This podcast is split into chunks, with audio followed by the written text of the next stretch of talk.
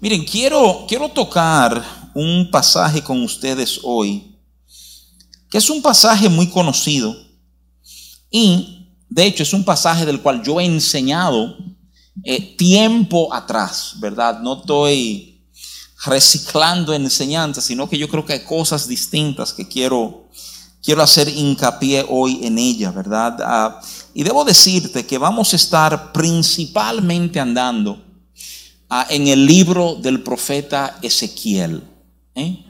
Yo creo que, que cuando entramos en los libros de los profetas, la Biblia, ¿verdad? O sea, eh, contiene como un grupo de libros proféticos en el cierre del Antiguo Testamento. Eh, a veces entramos un poquito confundidos, como que no, no siempre los ubicamos bien, no entendemos bien el rol de cada uno. Déjame, déjame decirte, ¿verdad? Que el libro, los libros de los profetas del Antiguo Testamento son comparables a las epístolas de Pablo del Nuevo Testamento. mira, mira a lo que me refiero. Si tú lees, si tú quieres realmente leer el Nuevo Testamento, tú necesitas leer los evangelios y el libro de los hechos. ¿eh? Porque si tú lees el libro de los hechos, tú vas a descubrir que es a lo largo del libro de los hechos que se escriben las distintas epístolas. Tú vas a ver a Pablo visitando esos diferentes lugares, ¿verdad? El Antiguo Testamento sigue un patrón muy parecido. Si tú te inviertes en leer, ¿verdad? Hay, hay tres grupos de libros en el Antiguo Testamento que son históricos en naturaleza. Primera y segunda de Samuel, primera y segunda de Crónicas y primera y segunda de Reyes, tú vas a ver a donde muchísimos de los profetas, ¿verdad?, salen, porque esos libros recuentan la historia de Israel. Los libros de los profetas usualmente se catalogan en dos grupos, los profetas mayores y menores. ¿eh? El concepto de mayor o menor no tiene que ver con que un profeta fue más importante que el otro, se debe estrictamente a la extensión de los escritos que tenemos de ellos. Si tú ves los libros de Isaías y el libro de Jeremías y el libro de Ezequiel, ¿verdad? Ah, y lo comparas con un libro de, eh, de Malaquías o de Amos, ¿verdad? O de Oseas, te das cuenta que esos otros libros son mucho más cortos, ¿verdad? Entonces el concepto de mayor y menor no es una implicación, ¿verdad?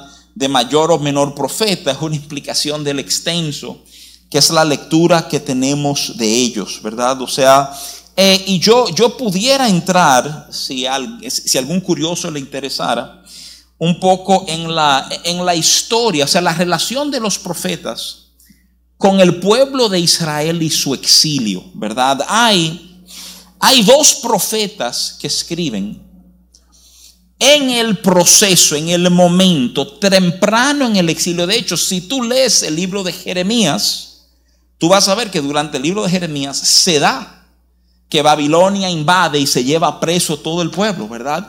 Jeremías y Ezequiel, ambos profetizan en ese momento a donde todo se ha ido a pique. A donde, realmente, mira, si tú piensas que otro momento históricamente fue difícil, tú no sabes nada. Este es el momento difícil. Este es el momento donde perdimos no solamente nuestros negocios o nuestro dinero o mi vaquita, ¿verdad? Perdimos nuestra nación. Perdimos, perdimos nuestra identidad. Es, es el momento más oscuro, más difícil, más impensable ¿eh? que podía vivir un grupo de personas. Yo creo que es importante ver cómo Dios habla, cómo Dios trata con su gente en medio de dificultad. Qué, qué cosa curiosa. La Biblia en sí mismo contiene, oye esto, contiene un silencio por parte de Dios. Entre el Antiguo y el Nuevo Testamento transcurren aproximadamente 400 años en el cual no se levanta profeta, no hay una manifestación por parte de Dios a favor de su pueblo. Pero considero extraordinario que el silencio de Dios no se dio en el momento más difícil del pueblo de Israel. Yo creo que ahí, ahí solamente hay una extraordinaria enseñanza para nuestras vidas. ¿eh? Déjame afirmarte que en tu momento de dificultad, en tu momento más oscuro, en el momento a donde de verdad se ha perdido todo, ¿eh? Dios sigue tratando, Dios sigue hablando, Dios sigue presente. Tú y yo no podemos sentir que todo se ha perdido, pero Dios está ahí. Y, y se lo mostró al pueblo. Durante el exilio, otros profetas se levantaron. Uno ve a un Daniel, aunque Daniel no fue de estos profetas dirigiéndose al pueblo, sino más bien reserva las revelaciones que Dios le va dando. Un Abdías. Abdías no profetiza al pueblo de Israel, sino al pueblo de Edom durante el cautiverio. Le dice lo que va a pasar con ellos por mala fe que fueron. ¿eh? Entonces en el periodo de restauración tú encuentras a Geo, a Zacarías, a Malaquías. Si lees los libros de Esdras y de Nehemías, vas a ver que ellos son como los narradores de este periodo de restauración del pueblo. Y los demás profetas, francamente, profetizan antes antes del cautiverio, Oseas entre el 750 y el 722, Joel en el 590, Amos 760, Jonás 760, Miqueas en el año 700, Nahum del 663 al 612, Habacuc en el, en el 600, Sofonía del 640 al 620. De nuevo, datos para aquellos ¿verdad? Que le interesan datos y tener un contexto histórico que no sea, no sea de referencia. ¿Qué puedo decirte de Ezequiel antes de comenzar a leer cualquier capítulo? ¿Qué puedo decir de Ezequiel lo que nos enseña la Biblia?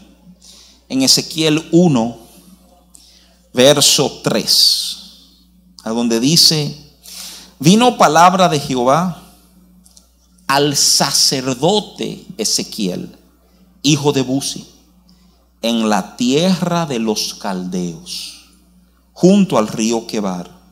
Vino allí sobre él la mano de Jehová. ¿Eh? O sea que Ezequiel no era un anónimo, no era un artesano, no era un mero esclavo. Ezequiel era un sacerdote. ¿Eh? Parte de ese sacerdocio arónico encargado de ministrarle al pueblo. Solo puedo imaginarme lo que era tratar de ser un sacerdote en medio de un cautiverio, a donde ya no hay templo, ¿eh? a donde la desesperación tiene que estar a flor de piel, y tratar de convencerle a la gente que de alguna manera Dios está por nosotros en medio de todo esto. ¿eh?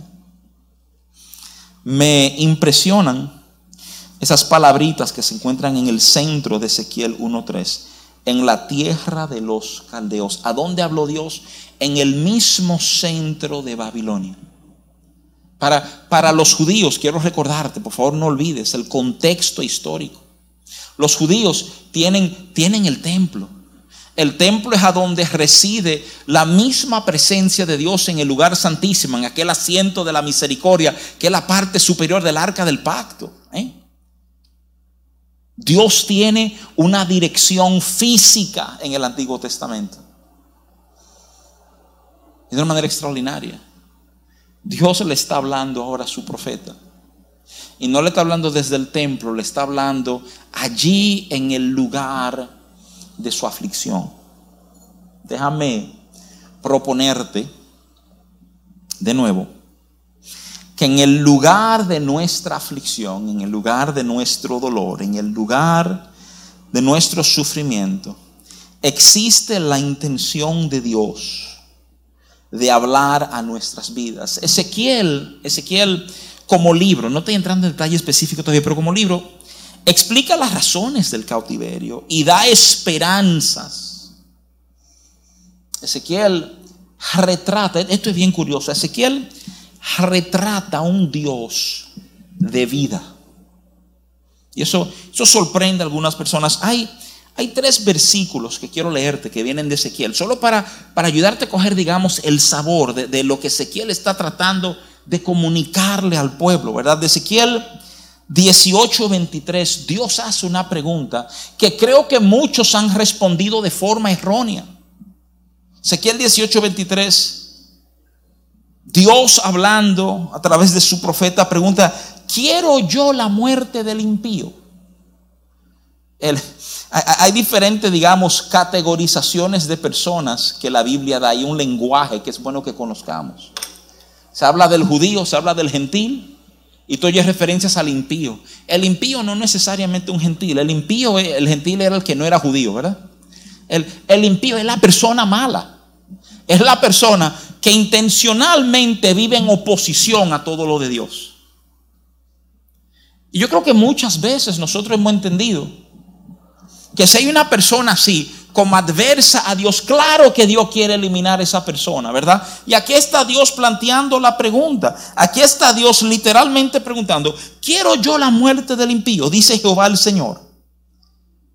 Y entonces responde con otra pregunta, ¿no vivirá si se, apartare de sus caminos? Y el verso 32 de Ezequiel 18 dice, porque no quiero la muerte del que muere, dice Jehová el Señor. Convertíos pues y viviréis. Oye, qué cosa extraordinaria. Oye, oye, qué cuadro nos va pintando Ezequiel de Dios. De un Dios que aun aquellos que son adversos, contrarios, ¿eh? con, con otro norte, que tú y yo diríamos nuestros enemigos, ¿verdad? Y se supone que si son nuestro enemigo, hasta no conviene que desaparezcan. Pero retratando a Dios dice, y quiero yo la muerte del impío.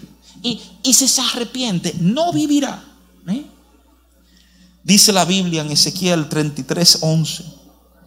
Diles, vivo yo, dice Jehová el Señor que no quiero la muerte del impío, sino que se vuelva el impío de su camino y que viva.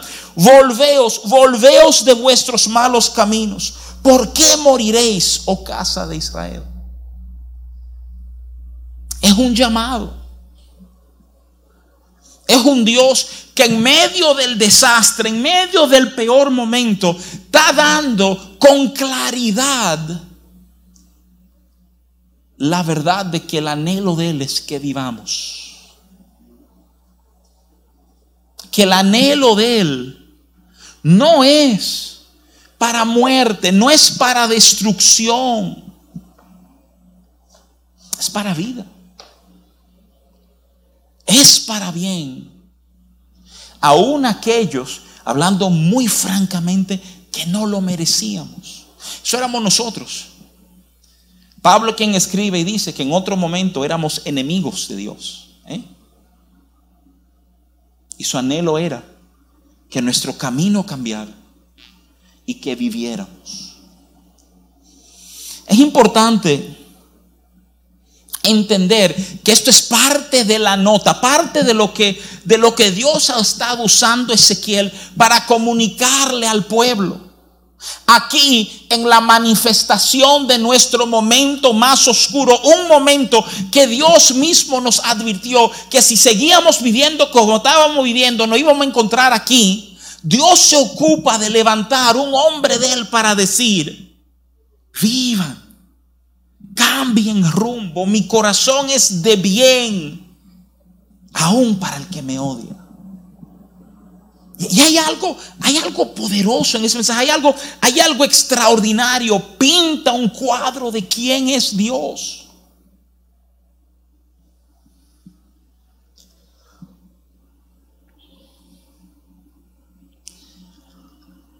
Sabemos que Judas traicionó al Señor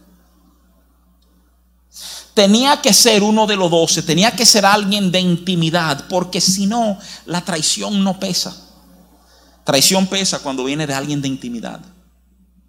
Ese es un tema del, del Antiguo Testamento. De hecho, está la historia de un profeta, Ageo, que Dios lo pone a casarse con una mujer que es prostituta.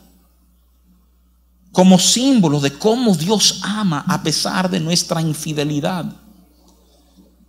La respuesta de Él genuinamente es un anhelo de bien y de vida sin importar qué tipo de desastre estamos enfrentando. Me urge que entiendan todo esto. Porque sin este contexto no entendemos correctamente la figura y las imágenes. Por lo cual el libro de Ezequiel es más conocido. Si tú le preguntas a cualquiera que tiene un tipito en la iglesia, ¿qué saben de Ezequiel? Probablemente te respondan diciendo, aquella visión de un valle lleno de huesos secos. ¿eh? Y ciertamente ahí queremos caer esta noche. Pero quise caer después de este recorrido. Después de ayudarte a entender algunos de los puntos altos que Dios ha estado tratando de hablarle al pueblo antes de dar esta visión. Quiero pedirte que me acompañes al libro de Ezequiel, capítulo 37, que es a donde se encuentra esa visión. Y te quiero leer un poquito extenso, ¿verdad? Pero te quiero leer del verso 1 al 11, a modo, digamos, de que, de que estemos juntos en idea, ¿verdad? De que alguna de estas frases, cuando comencemos a detallarla, ya te sean algo familiar. Ezequiel 37, a partir del verso 1, dice, la mano de Jehová vino sobre mí y me llevó en el espíritu de Jehová y me puso en medio de un valle que estaba lleno de huesos y me hizo pasar cerca de ellos por todo en derredor. Y he aquí que eran muchísimos sobre la faz del campo. Y por cierto, secos en gran manera. Y me dijo, hijo de hombre, ¿vivirán estos huesos? Y dije, Señor Jehová, tú lo sabes. Me dijo entonces, profetiza sobre estos huesos y diles, huesos secos, oíd palabra de Jehová. Así ha dicho Jehová el Señor a estos huesos, he aquí yo hago entrar espíritu en vosotros y viviréis. Y pondré tendones sobre vosotros y haré subir sobre vosotros carne y os cubriré de piel y pondré en vosotros espíritu y viviréis. Y sabréis que yo soy Jehová. Profeticé pues como me fue mandado. Y hubo un ruido mientras yo profetizaba. Y he aquí un temblor y los huesos se juntaron, cada hueso con su hueso. Y miré, he aquí tendones sobre ellos y la carne subió y la piel cubrió por encima de ellos. Pero no había en ellos espíritu. Y me dijo, profetiza al espíritu profetiza, hijo de hombre, y di al Espíritu, así ha dicho Jehová. Ah, un momentito que aquí me... Así ha dicho Jehová el Señor. Espíritu, ven de los cuatro vientos y sopla sobre estos muertos y vivirán. Y profeticé como me había mandado y entró espíritu en ellos y vivieron y estuvieron sobre sus pies un ejército grande en extremo. Me dijo luego, hijo de hombre, todos estos huesos son la casa de Israel. He aquí, ellos dicen, nuestros huesos se secaron y pereció nuestra esperanza y somos del todo destruidos. Una de las cosas que me, me impresiona de esta visión es que la visión no se deja abierta a interpretación. Tú no estás supuesto a romperte la cabeza, tratar de descifrar qué significan los huesos. ¿Qué significa? No, no. La misma profecía se interpreta. El verso 11 dice, me dijo luego, hijo de hombre, todos estos huesos son la casa de Israel. He aquí, ellos dicen, nuestros huesos se secaron y pereció nuestra esperanza. Y somos del todo destruidos como te conté al principio, el peor momento. lo peor nos ha pasado. No, no un momento malo, lo peor nos ha pasado. ¿eh? ¿Y qué querrá decir esta visión? ¿Cómo, ¿Cómo se relaciona inclusive con esto que hemos venido hablando de un Dios de vida, verdad? Yo quiero examinar este pasaje contigo. Hay un grupo de verdades que vamos a ir resaltando, ¿verdad? Te pido que nos, nos acompañe en esto. Eh, te resalto primero el verso 1. La mano de Jehová vino sobre mí y me llevó en el espíritu de Jehová y me puso en medio de un valle que estaba lleno de huesos.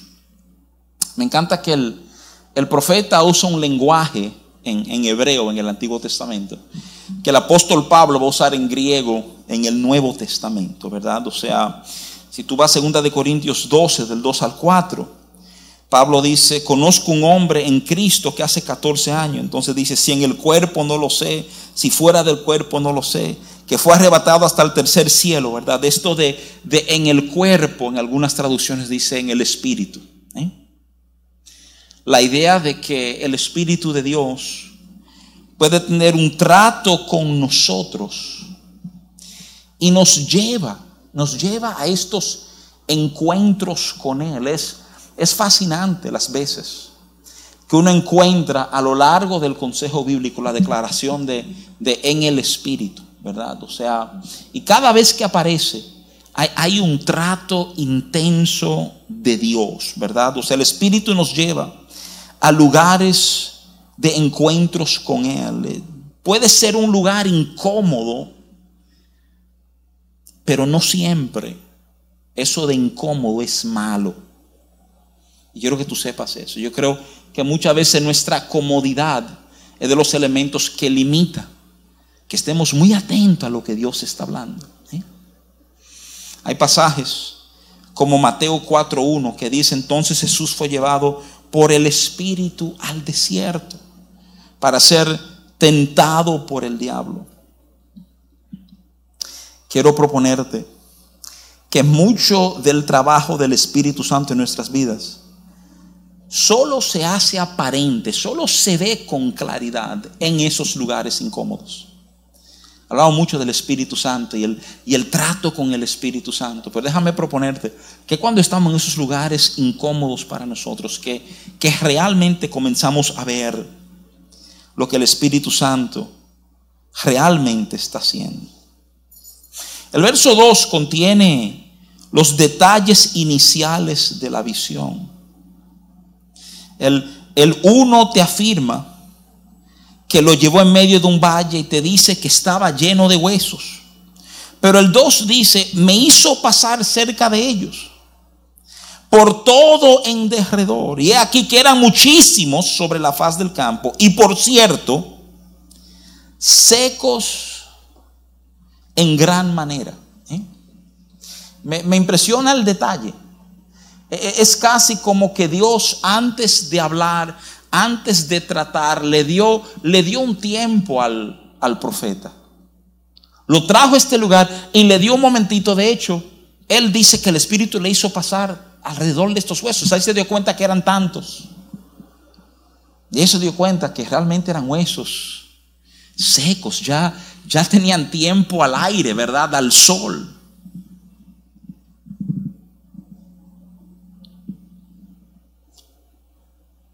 Y entonces, es en el verso 3 a donde el diálogo realmente comienza. Y me dijo, hijo de hombre, vivirán estos huesos. Y dije, Señor Jehová, tú lo sabes. Inicia la conversación. Dios, Dios arranca con una pregunta. La Biblia, la Biblia retrata este, este patrón en Dios, esta costumbre en Dios. Dios se acerca a Adán y pregunta, Adán, ¿dónde estás? Se encuentra con Elías en una cueva, le dice, ¿por qué estás aquí? Y ahora en este valle le pregunta a Ezequiel, ¿vivirán estos huesos? Me deja en asombro la realidad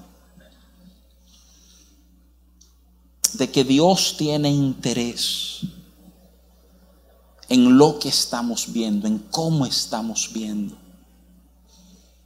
Tuve la, la circunstancia adversa, la circunstancia difícil, el fin del mundo que ha pasado, todo eso ha ocurrido fuera de ti. Yo creo que hay preguntas muy serias de lo que está pasando dentro de ti. Yo creo que Dios pregunta porque le interesa nuestra respuesta. Yo creo que Dios quiere escuchar nuestra voz, aun en los momentos de dificultad. Y a mí me, me impresiona, siempre me ha impresionado.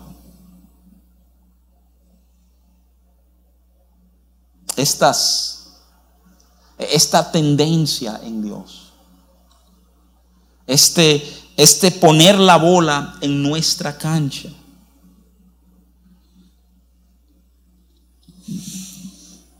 El hecho de que Dios haga preguntas, yo creo que revela que Dios es misional. Déjame explicarte algo. Si a Dios solamente le interesara lograr su propósito y ya, no hay razón para diálogos, no hay razón para preguntas y respuestas, no, no hay interés en saber cómo tú sientes o cómo tú percibes o qué tú entiendes. Yo creo que una de las grandes enseñanzas de este capítulo de Ezequiel es que aún en medio de nuestro peor momento, lo que Dios va a hacer tiene mucho que ver con nuestra habilidad de responderle a Él. Es lo que te estoy diciendo. Y es importante entender esa verdad. ¿Por qué? Porque nuestros momentos adversos tienen una manera de tratar de colocarnos en contra de Dios. De posicionarnos de una manera que decimos que Dios es el responsable y Dios es el culpable. Mira todo lo que me está pasando. ¿eh? Y, obviamente si, si Dios es el enemigo, estos momentos de diálogos van a ser bien cortos, bien breves y sin fruto. He pensado mucho en la respuesta de Ezequiel. ¿Vivirán estos huesos? Señor Jehová, tú lo sabes. El reconocimiento de que aunque yo di la vuelta y inspeccioné estos huesos y sé que están secos,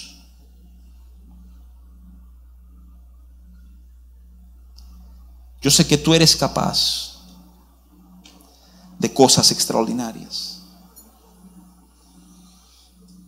Alguien, alguien comentó en un momento, honestamente no recuerdo quién fue, pero dijo que hay un, tigueraje de parte de Ezequiel. Si Dios le está haciendo una pregunta, ¿verdad? Eh, señores, la respuesta lógica es claro que no, están secos, ya no hay chance de vida, aquí no hay nada. Pero si tú estás en medio de una visión y Dios es quien te está hablando, ¿eh? obviamente hay un valor en este momento. Hay algo que Dios quiere enseñarte. Y, y tú quieres saber algo, yo quiero hacer hincapié por un momento en el calibre de la respuesta de Ezequiel. la, respuesta no es esta respuesta contundente, convencido en su fe, claro que vivirán. Su, su respuesta es una apelación a las profundidades de Él.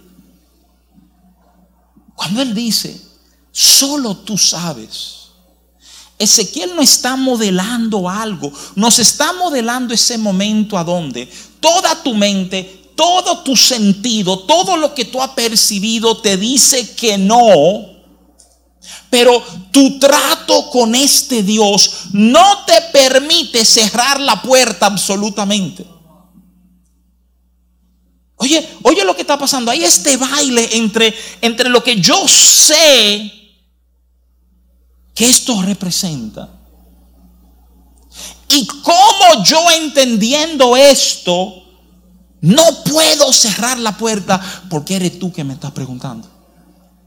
Y tú eres capaz de cosas que aunque mi mente me dice que todo eso no tienen arreglo, por ser tú, yo necesito tener cuidado con esta respuesta. A cualquier otra persona lo hubiera dicho, y es loco que tú estás claro que esto se acabó aquí. Pero como eres tú, la respuesta más honesta que puedo darte es, solo tú sabes.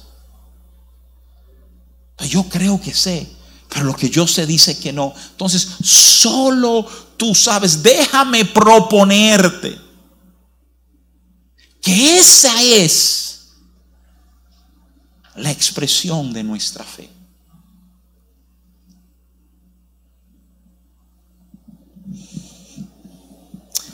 Yo no sé cómo esto va a terminar, pero sé que tú eres un Dios de vida. Tú me dijiste a mí que tú no quieres ni que el impío muera. Yo no sé cómo, pero sé que tú sabes.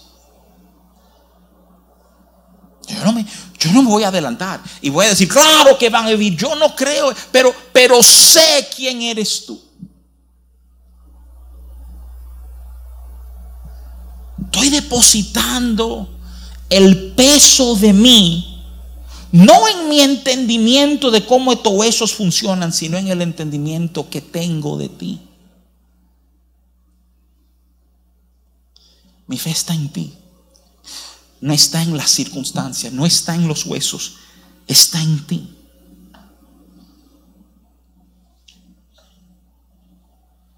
Ahora, yo necesito que tú consideres lo siguiente. Toda la conversación comienza con esa pregunta. Estos huesos, lo que tú viste, lo que te puse a dar vuelta, lo que tú me diste, tú trataste de contarlo y te diste cuenta que eran muchísimos, vivirán. Y cuando Ezequiel responde, de nuevo, yo no sé si la respuesta tú la has pensado, oye, pero qué poca fe, ¿verdad? Te estoy diciendo todo lo contrario, es enorme fe. Es decir, yo sé que tú puedes lo que yo no pienso que nadie puede hacer. Por favor, date cuenta que es la respuesta de Ezequiel que lleva al próximo verso. El verso 4 dice, me dijo entonces, como él dice, tú eres el que sabe. Entonces profetiza sobre estos huesos y diles, huesos secos, oíd palabra de Jehová. Al oír la respuesta de Ezequiel, viene una instrucción. Instrucción viene por nuestra respuesta. Nuestra respuesta es el indicador de nuestra obediencia. Ezequiel responde, Dios da instrucciones, profetice, diles.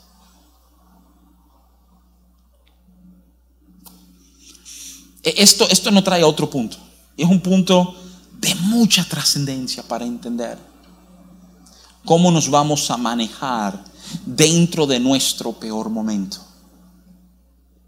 Diles, profetiza, háblales. Es curioso. Dios le dice al profeta, hazlo tú. Dile tú. Mi mente corría a número 6. Número 6, versos 22 al 27, dice así, dice, Jehová, Jehová habló a Moisés diciendo, habla a Aarón y a sus hijos y diles, así bendeciréis a los hijos de Israel diciéndoles, Jehová te bendiga y te guarde, Jehová haga resplandecer su rostro sobre ti, tenga de ti misericordia. Jehová, Jehová haga resplandecer su rostro sobre ti, tenga de ti misericordia, alce sobre ti su rostro y ponga en ti paz y pondrán mi nombre sobre los hijos de Israel y yo los bendeciré. A mí me, me impresiona la cadena. Dios le dice a Moisés para que le diga a Aarón, para que le diga al pueblo.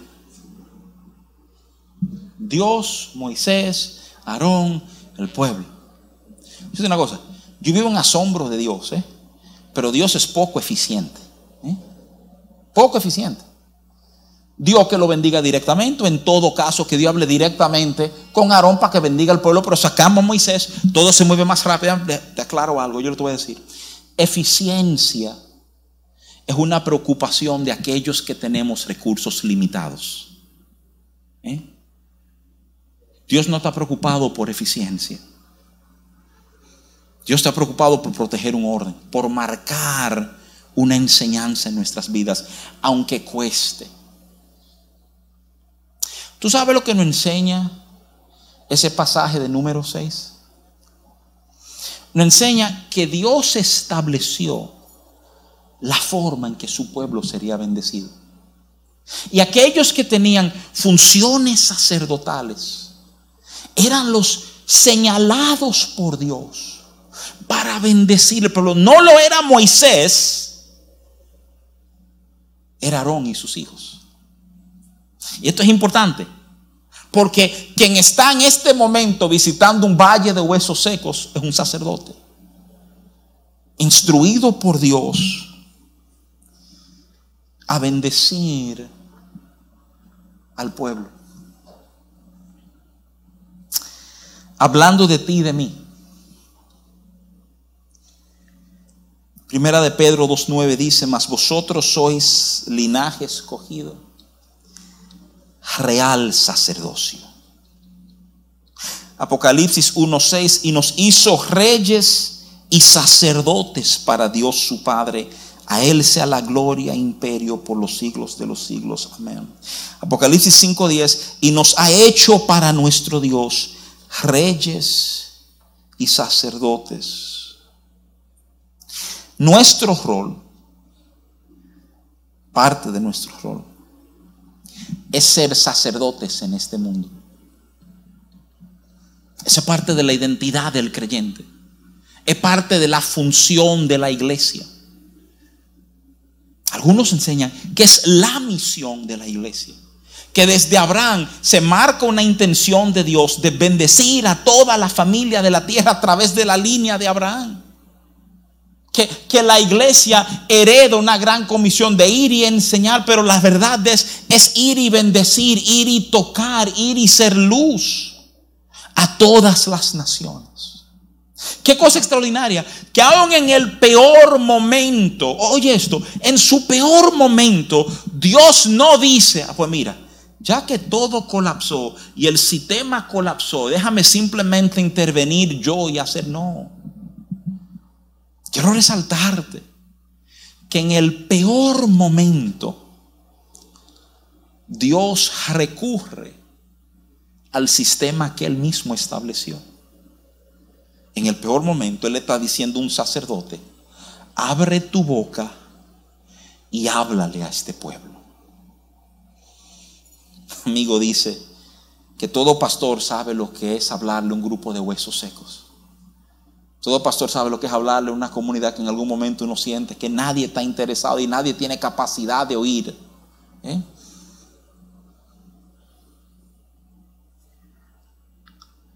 Juan Wesley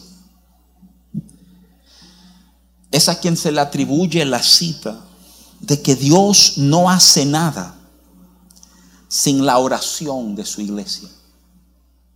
Que si tú fueras a definir cómo Dios obra hoy, todo lo que Dios hace es una respuesta a un hijo que oró, a una iglesia que de alguna manera u otra señaló. No dice que simplemente profetice, sino usa la frasecita y diles. De nuevo, curioso que Dios le pide a Ezequiel que sea él el que hable. Es impresionante hasta dónde Dios en esta visión está involucrando a Ezequiel, le está dando como el lugar protagónico a Ezequiel. Yo sé que eso puede sonar raro porque Dios siempre es el centro. Pero como si hubiera un interés en que Ezequiel fuera el que ejecutara. Y esto, esto no es nuevo. En Éxodo 14, 16. Ese, ese verso a mí siempre me ha matado. ¿eh? Pero tú sabes cómo hay gente que dicen, no, no, no, siempre hay que orar, ¿verdad? Ese verso tumba esa teoría. ¿eh? Ese verso tumba esa teoría porque aquí está Moisés clamando a Jehová porque los egipcios vienen por detrás y el mal rojo está por delante. Y la, la respuesta de Dios a, a, Moisés que está orando, ¿eh? Dios literalmente responde a la oración de Moisés diciendo, ¿y qué tú haces orando? ¿Y para qué tú estás clamando a mí? ¿Eh? Y después le dice, oye, las palabras son importantes. Alza tu vara. Y le dice Dios a Moisés, divide tú el mar. Ahora vamos, vamos a pesar eso por un momentito. Porque obviamente sabemos que, que Moisés no es quien para dividir el mar. Si el mar se está dividiendo, se está dividiendo, dice que sopla un viento, pero todo eso lo está haciendo Dios. Pero fíjate que cuando Dios trata con Moisés, Él no dice, tranquilo, quédate ahí que yo voy a resolver. No. Le dice, muévete, levanta tu vara, divide el mar y denle para adelante.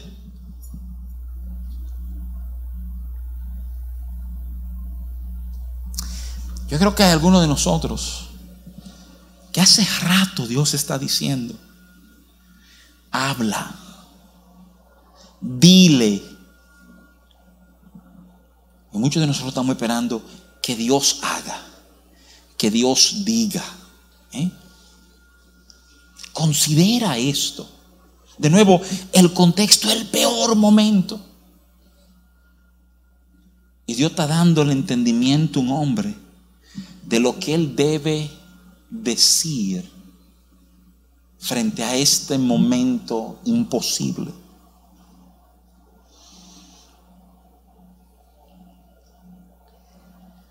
Oíd palabra de Jehová. Eso es, eso es lo que él está supuesto decirle a lo eso. Oigan palabra de Jehová. Déjame decirte una gran verdad. La palabra de Dios es lo que te va a poder sostener en el momento difícil. No te va a sostener otra cosa. No te va a sostener buenas ideas, no te va a sostener todos los planes que tú hiciste, toda la contingencia que tú colocaste para cuando esto pasara. Su palabra es lo que te va a levantar. Oye los versos 5 y 6. Dios le está dando instrucciones a Ezequiel. Levanta, profetízale, diles. Entonces el 5 y el 6. Así ha dicho Jehová el Señor a estos huesos.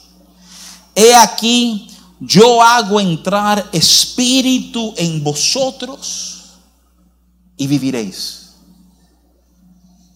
Esto es lo que le está diciendo. Oye, ustedes van a vivir porque hay un espíritu que va a entrar en vosotros. Y pondré tendones sobre vosotros y haré subir sobre vosotros carne. Y os cubriré de piel y pondré en vosotros espíritu y viviréis y sabréis que yo soy Jehová. Me impresiona que él narra el proceso. Pero, pero fíjate que hace un énfasis al principio. Dice, yo voy a poner mi espíritu en ustedes y vivirán. Eso, esa es la parte importante. Va a haber un espíritu que yo deposito en ustedes. Y a causa de ese espíritu vivirán. Y entonces detalla el proceso que se va a dar. Hueso va a buscar hueso, van a haber tendones, habrá carne, habrá piel, y entonces pondré mi espíritu.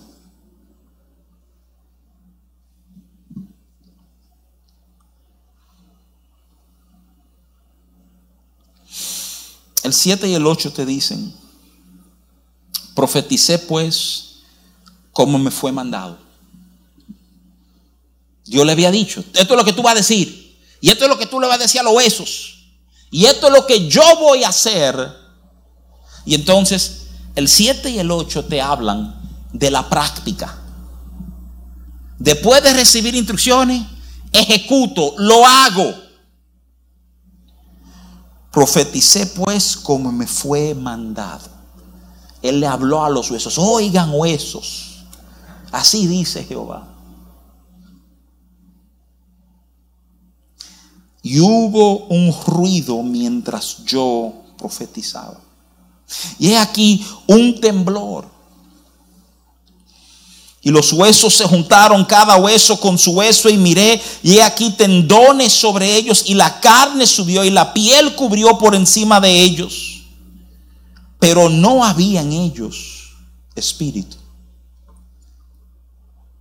A mí me impresiona, ¿verdad? Dios le da una instrucción específica a Ezequiel. Háblale a estos huesos. A ver si tú lo captaste o no. Pero Dios no le dijo a Ezequiel todo lo que iba a pasar cuando él lo hiciera. Por eso a mí me impresiona que Ezequiel lo narra. Él dice, miren, yo hice lo que me dijeron y yo profeticé. Y hubo un ruido. Y hubo un temblor. Y si tú miras para atrás rapidito, Dios no le dijo, y tú vas a profetizar y va a haber un ruido y va a haber un temblor. ¿eh?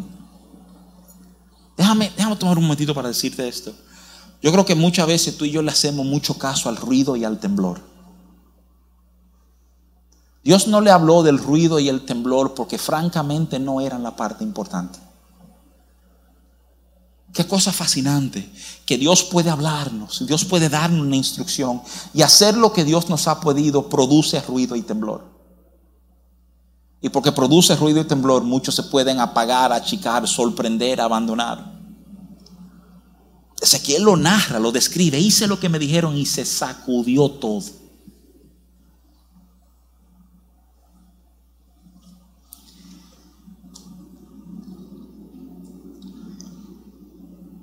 Y muchos dirían, y se dio el milagro. Huesos, hace un ratito estos eran huesos secos. Ya no.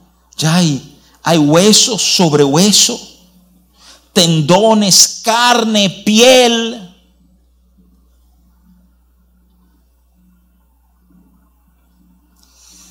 Y a lo mejor alguien dijo, y Dios hizo el milagro. A mí me encanta el enfoque de Ezequiel. Todo esto se dio, pero no había en ellos espíritu.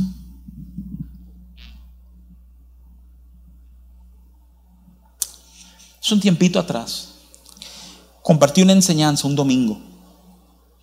De aquel milagro que el libro de Marcos nos narra, donde Jesús va a un pueblo y le piden que oren por un ciego y él saca al pueblo al ciego del pueblo y ora por él y tiene que orar por él dos veces. Porque la primera vez que ora por el ciego y le pregunta, ¿qué tú ves? Él dice, veo hombres, pero son como árboles andantes. Y luego Jesús tiene que volver a orar para que él tenga visión plena. ¿eh? Yo creo que hay una versión de vida, a donde los huesos están sobre los huesos, hay tendones y hay carne y hay piel, pero no hay espíritu. Es más, tú quieres algo, yo creo que la mayoría de la gente vive así. Yo creo que cuando Jesús viene en Juan 10:10 10, y habla de una vida en abundancia, es porque eso no es vida. Y, alguien te llevaría a la contraria. Alguien te diría, pero tú eres loco. No, no, esto eran huesos hace un momentito. Encontraste a donde estaban un grupo de huesos secos. Esto es vida plena. A mí me encanta que el, que el profeta no se desenfoca. Mira, pasó lo que él dijo que haría. Hay tendones, hay carne, hay piel, pero falta algo. Yo pienso que hay algunos de nosotros que estamos en esta etapa de nuestro milagro. Que ya las cosas no estaban como estaban un tiempo atrás. Es más, en contraste como estaban un tiempo atrás, esto es hermoso. Pero falta algo. Falta algo. Y tú y yo no podemos estar tan conforme con lo que hemos visto que ponemos a un lado lo que Él nos habló. Él se lo dijo al profeta, se lo enfatizó. Va a haber vida porque yo deposito mi espíritu. Eso fue lo primero que le dijo. Y después le dijo, tú vas a ver hueso con hueso, tendones, carne, piel. Y entonces pondré mi espíritu. Es como no te equivoques, no, no te quede a medio camino. El propósito es que haya espíritu en todo esto. Verso 9 y 10, y me dijo, profetiza el Espíritu. Profetiza, hijo de hombre, y di al Espíritu, así ha dicho Jehová el Señor. Espíritu, ven de los cuatro vientos y sopla sobre estos muertos y vivirán. Qué curioso, eran huesos secos. Siguen siendo llamados muertos por parte de Dios y profeticé como me habían mandado. Y entró espíritu en ellos y vivieron y estuvieron sobre sus pies. Un ejército grande en extremo. Profetiza al espíritu. Una frase bien interesante. Uno puede entender que él está dando una orden al espíritu, pero no es así. La profecía es alineamiento con Dios, es sociedad con Dios. El ejército no se paró, porque ese era el punto. El punto es que eran un ejército. El ejército no se pudo parar hasta que no hubo espíritu. Ya habían tendones y había carne y había piel, pero no había espíritu. Y el espíritu es lo que nos pone de pie. El Espíritu es lo que nos da fuerzas. El domingo pasado hice un énfasis en los tres, esfuérzate y sé valiente que tiene Josué capítulo 1. El tercero, esfuérzate y sé valiente y no desmayes ni temas. Me quedé meditando en eso estos días. No desmayes y no temas. ¿Cómo tú le dices a alguien no desmaya? El, el que se desmaya literalmente se le acabaron las fuerzas. Señores, se le acabaron la fuerza de tal manera que cae inconsciente. Entonces, ¿cómo nos esforzamos para no desmayar? Efesios 3. Oro a Dios Padre de nuestro Señor Jesucristo para que conforme a sus riquezas en gloria os dé el ser fortalecido en vuestro hombre interior. Qué curioso que cuando Pablo comienza a orar por la iglesia, él está orando que Dios te conceda fuerzas en el hombre interior.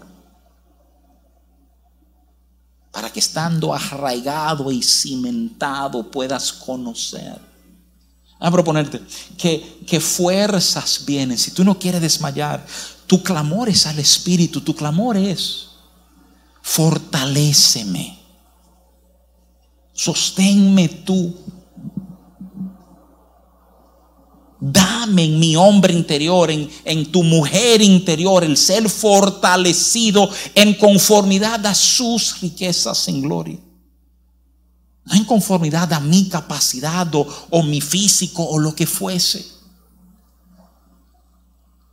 Qué importante es entender cómo necesitamos el Espíritu. A mí me impresiona, y varios autores hacen el señalamiento, como el Salmo 51 de David guarda algunos paralelos con este pasaje en Ezequiel. Salmo 51 en el verso 8 dice, hazme oír gozo y alegría y se recrearán los huesos que has abatido. Huesos de nuevo siendo recreados. Crean mi Dios un corazón limpio, renueva un espíritu recto dentro de mí. No me eches de delante de ti, no quites de mí tu santo espíritu, vuélveme el gozo de tu salvación. El grito de David, no quite tu espíritu de mí. Sabes en Juan 20, a donde un Jesús resucitado sopla sobre sus discípulos. Se reciban el Espíritu Santo. Esto es antes de Pentecostés, esto es antes de esa manifestación, de esa llenura del Espíritu que se da ahí. Y es porque hasta que su obra no fue terminada, no había un acceso a un Espíritu Santo de esta manera. Pero decirte algo. Lo que ellos necesitaban, ese espíritu que los vivificara. Tú y yo tenemos a ese mismo espíritu morando en nosotros. Morando en nosotros. En, en nuestro peor momento, ese espíritu está con nosotros. Y creo fuertemente que hay este diálogo interno, que hay preguntas de Dios, que Dios te está preguntando, ¿cómo tú ves esto? ¿Tú crees que algo puede pasar aquí? Y basado en lo que sabemos de Él, hay, hay respuestas que tienen que fluir de nosotros. Y a veces esa respuesta es tan simple como decir, mira, yo solo sé que tú sabes. Yo no sé cómo tú te la ingeniar, pero yo sé que tú sabes. Te quiero exhortar a obediencia. Si te soy muy franco, la impresión que hay en mi corazón es que muchos de nosotros no hemos hablado por vergüenza. O si hubiera un mandato de Dios diciendo, mira, habla a tu circunstancia, habla a tu situación, habla a los huesos, diles que hay palabra de Jehová para ellos. Y no trancamos, y no asustamos, y nos da vergüenza, y nos da puro. Miren, ustedes me conocen lo suficiente para saber que yo no soy el pastor que te voy a mandar a salir por ahí y declarar todo, ¿eh? Pero te hago un mal servicio. Si no te digo que hay momentos de hablar y hay momentos de declarar la bondad de Dios, aunque todo luzca contrario a la bondad de Dios. Hay momentos de hablarle a huesos, aunque todo el mundo te diga, y es loco que tú estás. Eso está seco y deshecho y aquí no hay esperanza de nada. Es porque ese no conoce al Dios que tú conoces. A veces hace falta que un Ezequiel le hable a los huesos para que cosas comiencen a pasar. Y no creo coincidencia que él era un sacerdote y que nosotros hemos sido llamados una nación de sacerdotes. Yo creo que eso habla a nuestras vidas y es un llamado ¿eh? al cual nos toca responder. Amén, amados.